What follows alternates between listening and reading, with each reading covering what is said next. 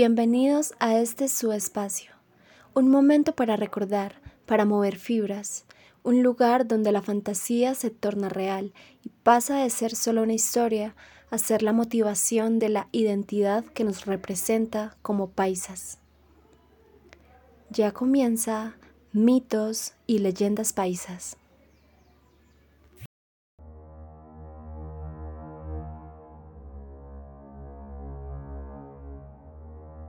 Los llantos y alaridos de una mujer suplicante agobian y aterrorizan a quienes en la inmensa noche aún interrumpen la tranquilidad que le caracteriza. Un alma en pena que continúa vagando en un mundo que no le corresponde. Este ser luce un vestido blanco reconocible a la luz de la luna y largos cabellos que por suerte suelen ocultar su rostro inerte y fúnebre. No te equivocas, reconocerla es fácil. Bien es sabido que tales lamentos y tales características le pertenecen a la inconfundible llorona, un ser doliente que expande su tristeza, un terrible pasado que ha nublado su futuro, o más bien su descanso. Y aunque el origen de esta leyenda no es propiamente colombiano, sino que se remonta a la colonia e incluso puede tener una mezcla de la mitología propia de los pueblos hispánicos, son muchas las historias alrededor de este ente. Historias que han tejido parte de las enseñanzas paisas que hoy rigen esta cultura el amor por los hijos, la importancia de cuidar y proteger a los niños son una de las enseñanzas de esta leyenda, pero sobre todo que el pasado debe ser solo eso, pasado. Es necesario perdonar para encontrar la paz, como dice el paisa, hay que dar vuelta a la página para que el pasado no suplante el presente. La Llorona.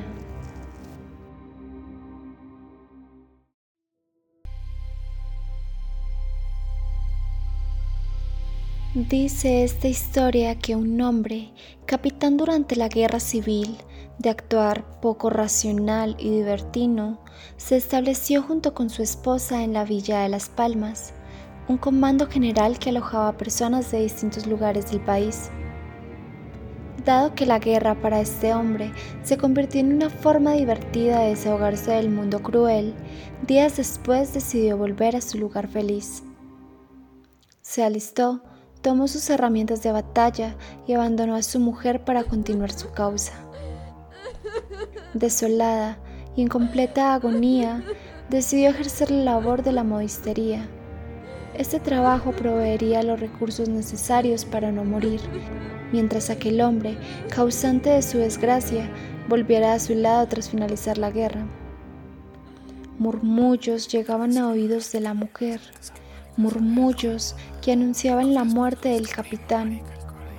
Su viuda, desbastada y doliente, guardó luto por un año. Sin embargo, no todo dura para siempre y el luto no fue la excepción. Los ojos de la antigua doliente se iluminaron al conocer a un soldado que formaba parte de un batallón que se dirigía hacia el sur, pero que por razones mayores debía permanecer un tiempo en aquella localidad.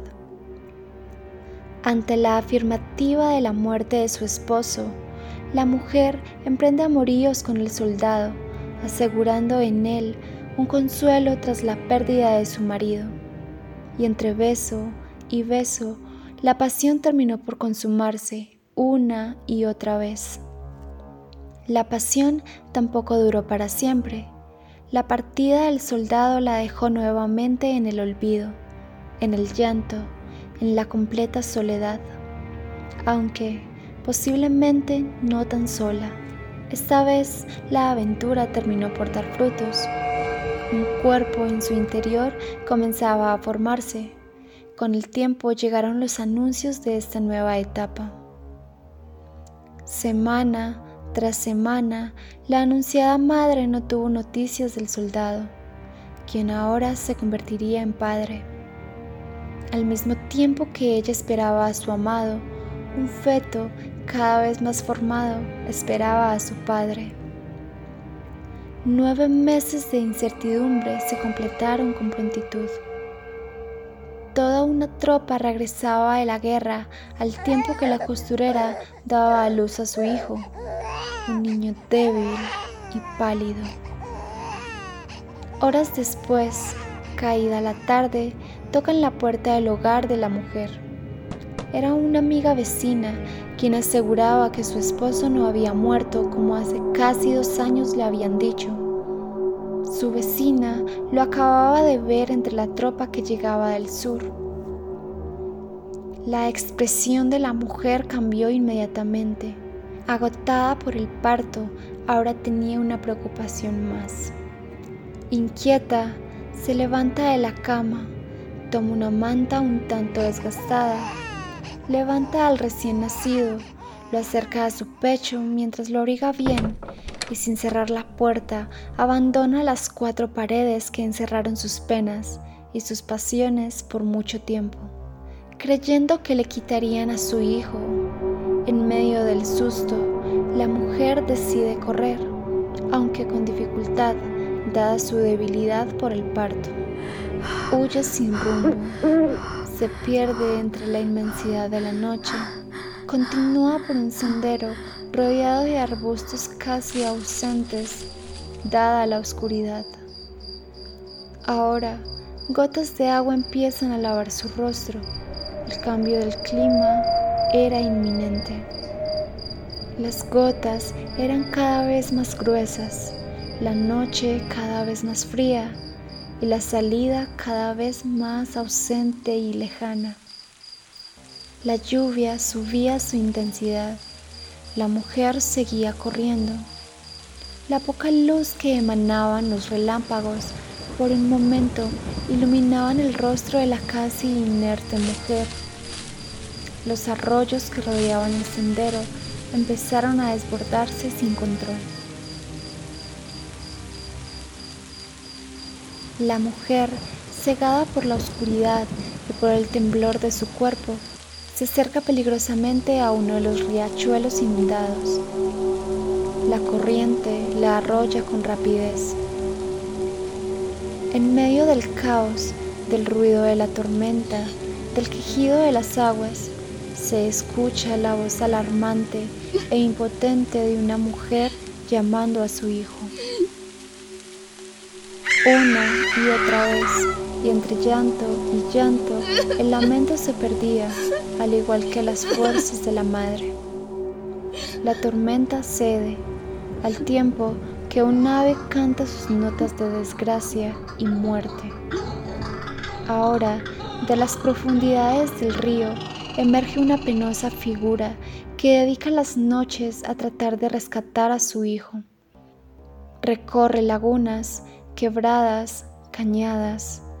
En estos lugares aún se oye el agitar de las aguas y los desgarradores lamentos de una madre buscando a su hijo.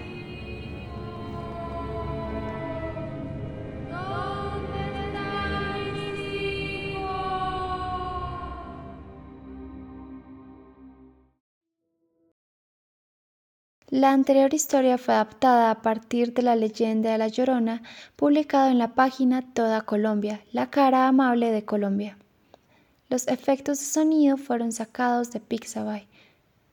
La música de fondo lleva por nombre Escena de Terror Bittersweet Eerie Horror Vocals de Siren, publicado en Pixabay por Alexia Davina.